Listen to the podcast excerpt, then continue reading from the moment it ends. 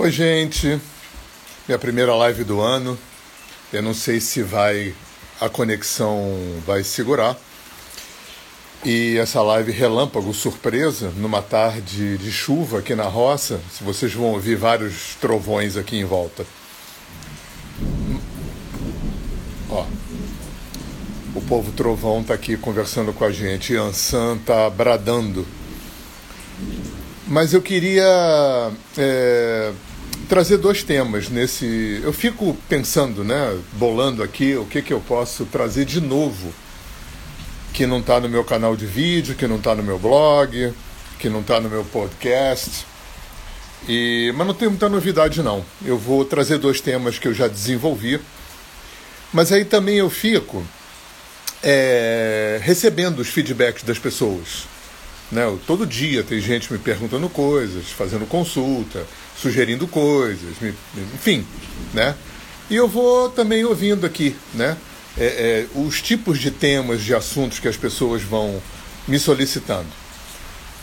E hoje eu resolvi falar de dois temas que têm sido muito recorrentes nos papos com as pessoas, né? com os ex-alunos, com os clientes, com os colegas, com os familiares, com os amigos, que é amor incondicional e perdão.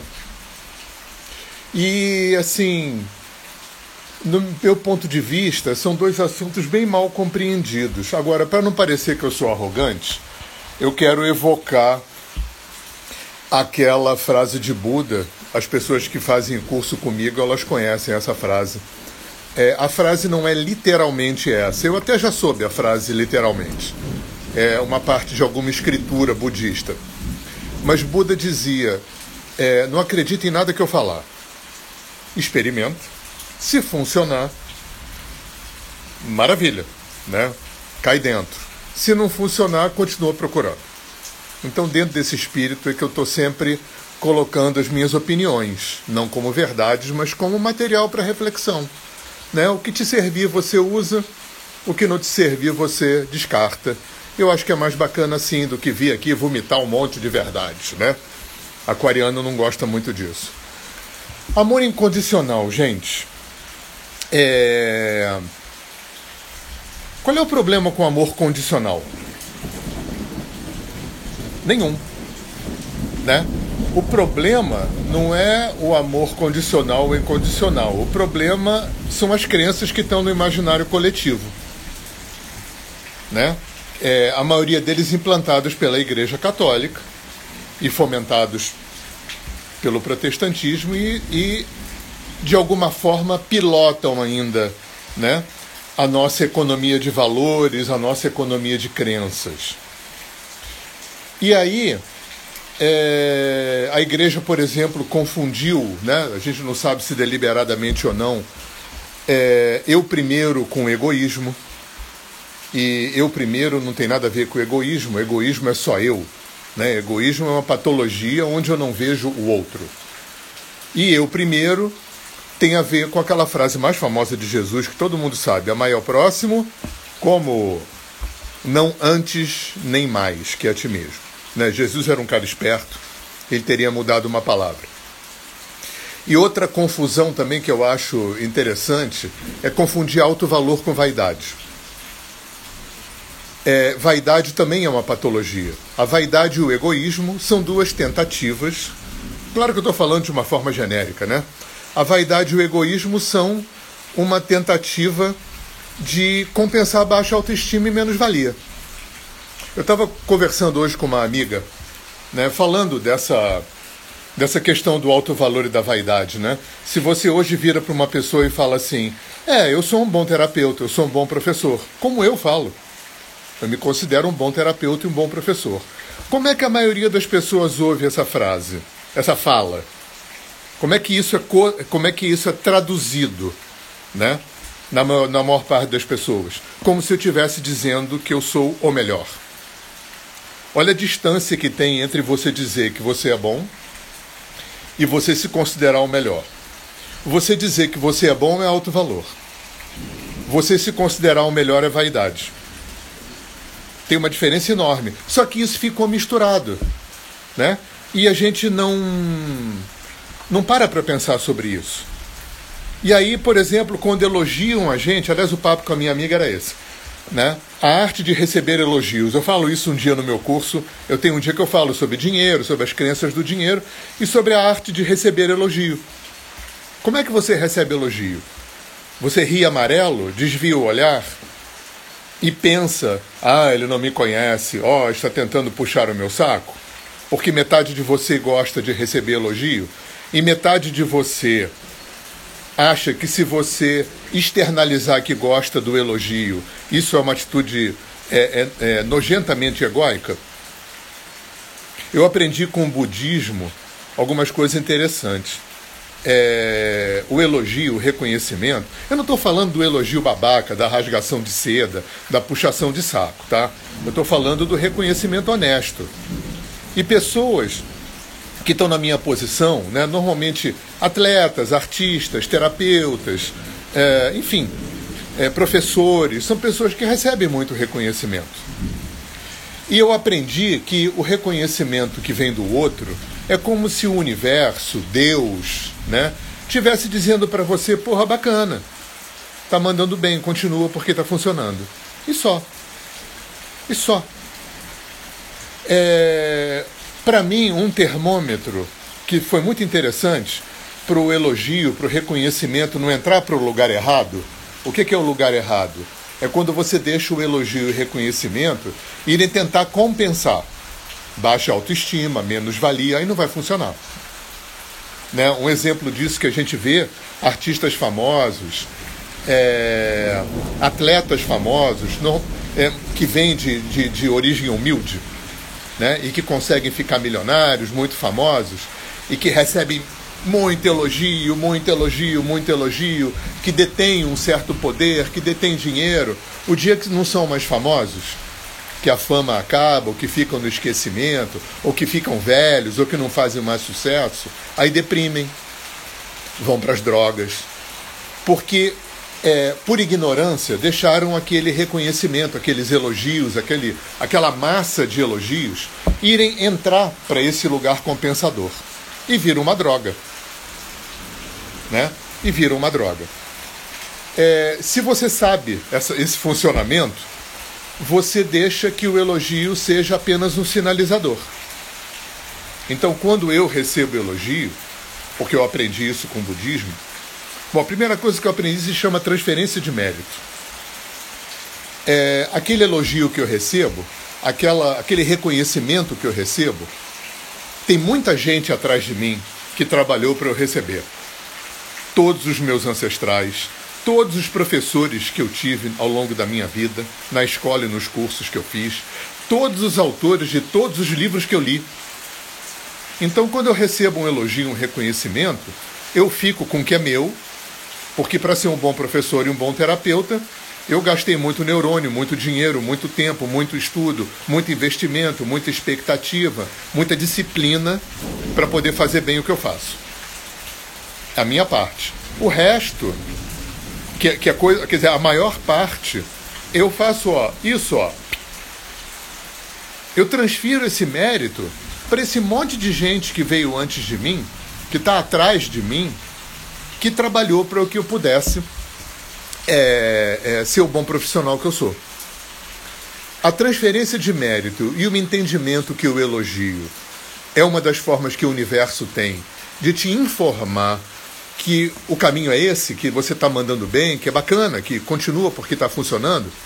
Eu acho que são as grandes salvaguardas para o ego não adoecer. Né? Ou seja, para esse reconhecimento, né, para o dinheiro que você ganha, para o reconhecimento que você recebe, não ia entrar para um estômago da compensação, que aí vira droga, e como toda droga, quando o efeito acaba, você precisa de mais. E aí, quando não tiver mais, você faz o quê? Né? Você volta para aquele estágio inicial lá, lá atrás, de carência, de baixa autoestima, de menos-valia. Então isso é uma coisa legal. Ver como é que o papo desandou, né? É, eu ia falar, quer dizer, eu vou falar de amor incondicional.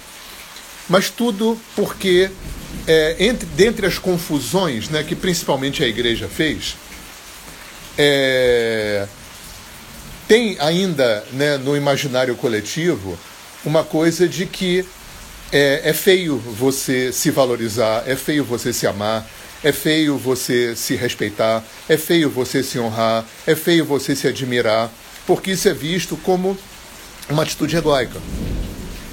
Existe uma diferença muito grande entre alto valor e uma atitude egóica. E eu acho que o grande, repetindo, o grande termômetro disso é para onde que esse sentimento vai. Ele vai para é, alimentar o alto valor, alimentar uma condição saudável de autoestima, de amor próprio, de mais-valia, de uma boa autoimagem, ou ele vai tentar compensar a falta de tudo isso? Eu acho que se a gente usar essa bússola, né, a gente não corre o perigo de adoecer nesse tipo de coisa. Então, qual é o problema do amor condicional? Porque o amor é, incondicional é, é uma meta? É. Eu acho que a imagem do Cristo lá no alto do Corcovado é um bom exemplo disso, né? De amor incondicional. Está lá e está no alto da montanha, precisa subir até a montanha para alcançar esse estado. E me parece que esse estado de amor incondicional, ele só é possível ser alcançado quando a gente curou, equilibrou, harmonizou, integrou o amor condicional que começa pelo amor próprio. Só que amor próprio já é complicado, porque já tem aquela barreira né, é, do imaginário coletivo que fala que você amar você mesmo é egoísmo. E você coloca uma trava em relação a isso. Né? Até porque a igreja também instilou no imaginário coletivo a ideia de que dar é mais nobre do que receber, de que fazer pelo outro é mais nobre do que fazer por si, de que dar o que falta é mais nobre do que dar o que sobra. E nada disso é verdade. Né? A gente aprende com constelação que dar e receber tem que estar igual. Porque se você dá mais do que recebe ou recebe mais do que dá, o sistema descompensa. Então eu tenho que começar me amando, me reconhecendo, me respeitando, me honrando, me admirando. Isso não é egoísmo. Egoísmo, repito, é uma patologia onde eu vejo, onde eu não vejo o outro, onde eu vejo só a mim. E isso vai servir para quê? Para eu compensar a falta disso tudo que eu estou falando. Né? Se eu estou investido de, de, de, alto, de, de alto valor, de autoestima, de amor próprio, de uma boa autoimagem, eu não preciso ser egoísta nem vaidoso, porque eu não preciso compensar nada. Então vamos começar a, a, a, a estrada para o amor incondicional curando o amor condicional. Primeiro, o amor por você. Né? É, o amor em vários níveis. Né? Não só o amor pela essência divina, eterna, como você quiser chamar, alma, espírito, Deus interno, mestre interno, eu superior, presença divina, né? Não só o amor por isso, pela essência que é comum a todos nós, como também pelo teu corpo humano, que você recebeu dos teus pais, que você recebeu da vida, que a terra te alimenta, né? Tem que honrar, tem que respeitar, tem que cuidar bem desse corpo. Tem que cuidar bem dessa mente, tem que cuidar bem desse coração, desses sentimentos. Porque se nada disso for olhado e tratado, amor incondicional é uma fantasia que eu vejo muita gente incorrer. O que eu vejo de gente tentando pular de ano, né? Pô, tô super, né? Tenho, tenho uma relação super mal resolvida com os meus pais, tenho uma relação super mal resolvida comigo, enquanto profissão, enquanto pessoa, aí, né, crio um sobre-eu, né, bonito, né, de roupa branca, de religião, de espiritualidade, de vegetarianismo, de mantra, de não sei o que, de terapia e tal, e crio né, um personagem idealizado né? mais uma vez para tentar compensar né? toda a raiva que eu tenho dos pais, toda a tristeza que eu tenho pela vida, blá, blá, blá, blá, né? e crio essas fantasias, esses, esses ícones, né? e fico arrotando amor incondicional, espiritualidade, um monte de coisas, como se fosse possível passar de ano, como se fosse possível sentar em cima do que está mal resolvido, como se fosse possível anestesiar fugir, né, negar aquilo que está mal resolvido, aquilo que não está resolvido, aquilo que não está harmonizado, integrado, curado dentro de você, né? Como se é, fosse possível, vou usar esse termo, né? Como se fosse possível abrir os chakras superiores sem estar com os chakras inferiores potencializados e equilibrados em você. Então, bacana amor incondicional, é, é uma meta, é, é um objetivo, é, né?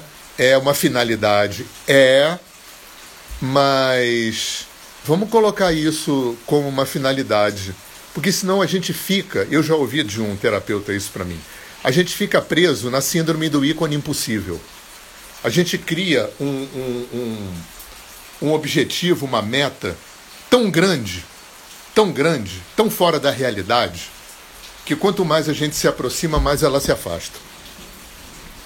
E se a gente não curou, não integrou, não harmonizou, né? não equilibrou, não resolveu o amor pela gente e o amor pelos nossos, né? Nossa história com nossos pais, nossa história com os nossos cônjuges, nossa história com os nossos filhos, amor incondicional é uma fantasia que só vai servir para te anestesiar e para te afastar daquilo que está esfregando na tua cara e que a vida está te convidando para resolver.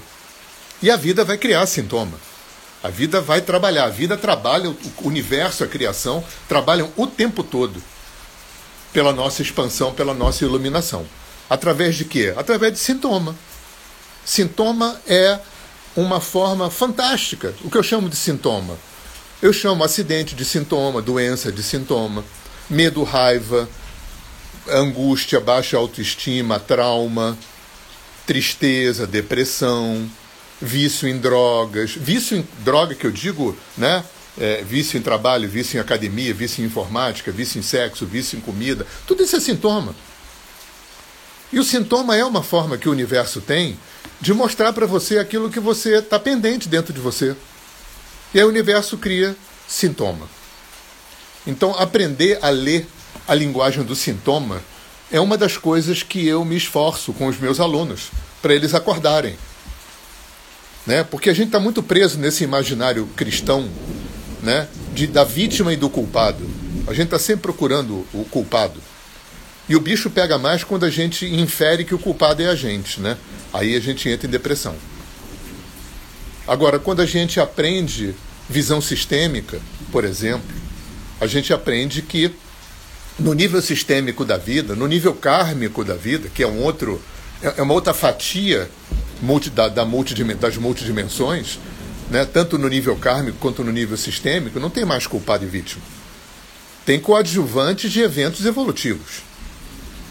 Agora precisa de muita maturidade para olhar para a vida dessa forma. Então, bacana, amor incondicional, show de bola. Né? É uma meta, é um objetivo. Mas vamos olhar para dentro. Onde é que está mal resolvido? De você, com que qualidade você mora dentro de você? Com que qualidade você se sente pertencendo ao teu corpo, pertencendo à tua família, pertencendo à tua profissão, pertencendo ao teu meio social? Isso tudo tem que ser curado, integrado. Porque se tudo isso não for resolvido, amor incondicional é uma fantasia perigosa porque muita coisa pode ser negada, escondida, anestesiada, escamoteada na fantasia do amor incondicional. É...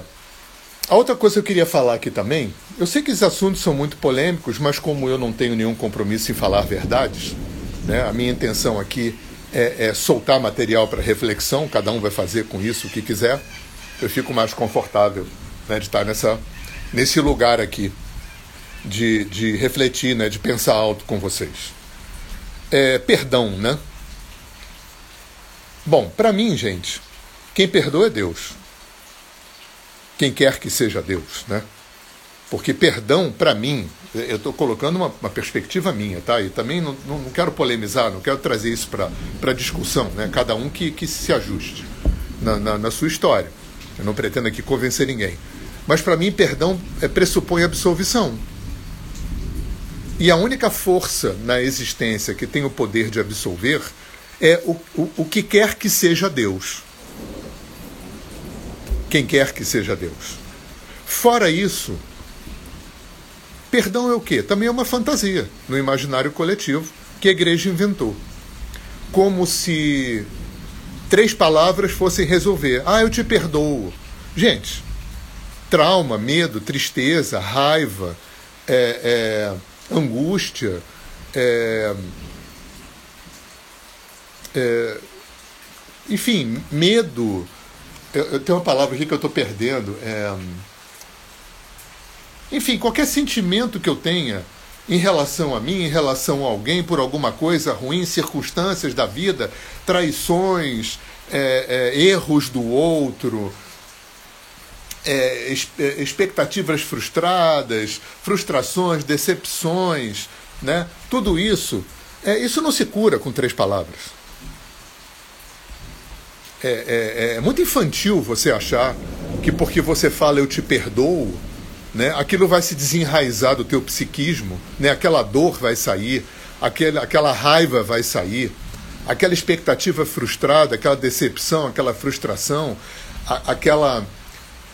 A, a, o resultado da, da, atitude do outro, violenta ou injusta, né, vai sair com três palavras. Isso é, é muito infantil achar isso. Né? Isso é um, um, uma, uma, é, uma prerrogativa de boa educação. Né? Ficou um rito de boa educação. Para o outro não encher teu saco. Né? Para você ficar. É, é, é para você ficar. Para tudo ficar bem socialmente. Né? É um bálsamo social. Aí eu te perdoo. Você continua puto com o outro. Claro, porque emoções estão enraizadas muito profundamente. Não vai ser com três palavras. Essas três palavras não têm o poder de um mantra tão profundo assim que vai uau, né? E, e resolver isso. E eu acho genial quando as constelações familiares e o Roponopono falam sinto muito. Olha como isso traz a coisa para um âmbito sistêmico.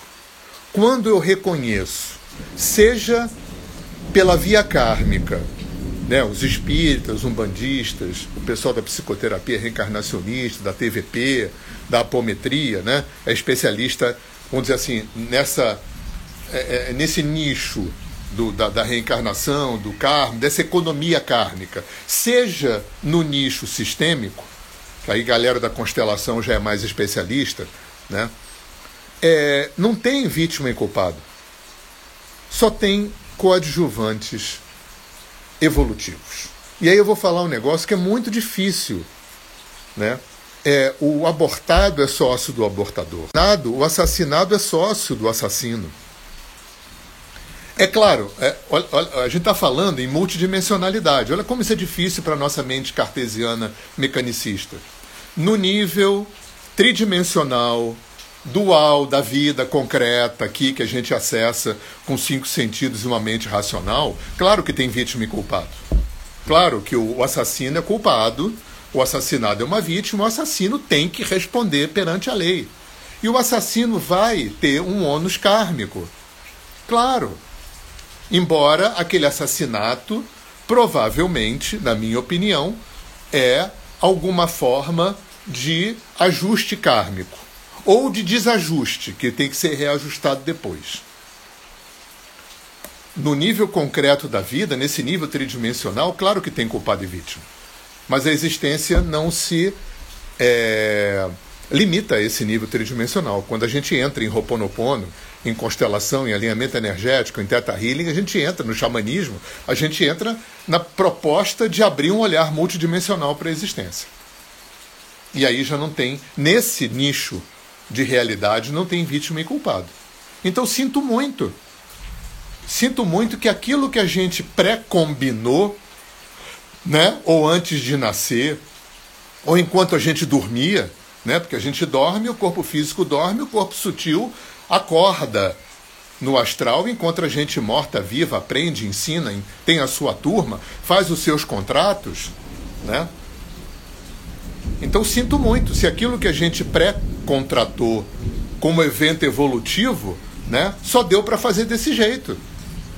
E aí eu te feri, te machuquei, te matei, te estuprei, te assassinei, ou te, né, ou te ofendi, ou te decepcionei, ou, ou vice-versa. Sinto muito. Sinto muito que isso foi o melhor que a gente conseguiu fazer. o melhor que a gente conseguiu fazer. Claro que isso depende, estou generalizando, né? E claro que isso vai entrar na conta kármica, e claro que isso vai entrar na conta legal, moral, ética aqui do mundo tridimensional. Né? Eu escuto muito em, em curso o pessoal falar: ah, então, professor, então já que o assassino contratou o assassinado, tudo bem assassinar, tudo bem nada. A gente está falando de multidimens... de realidades, de multirealidades que acontecem simultaneamente. Né? Física quântica, hinduísmo, budismo, xamanismo, né? estamos entrando nessa seara. Então existem vários estratos de realidade, às vezes muito paradoxais, acontecendo simultaneamente.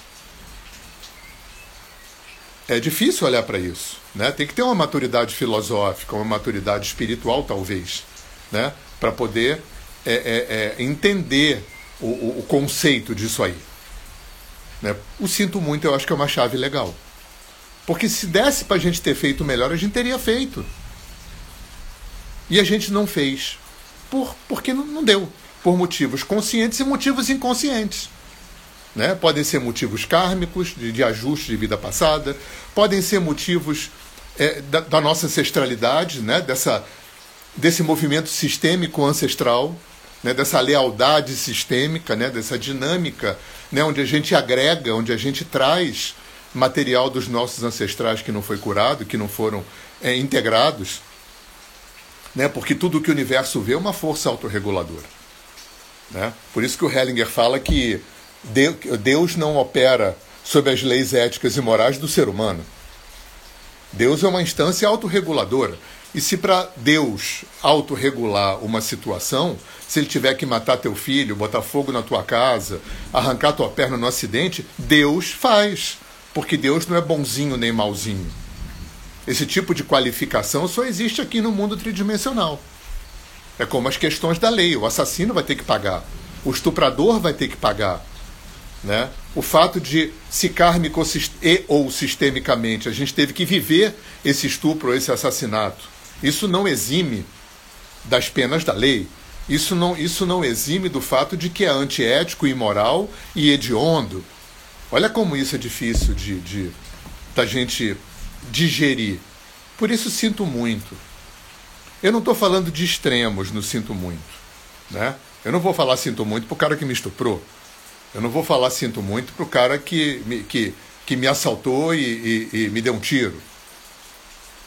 Estou né? trazendo agora aqui pro, pro, pro cotidiano, né? que 98% da vida é feita de cotidiano, né? na família, com, com cônjuge, pai, mãe, filhos, vida social, vida profissional.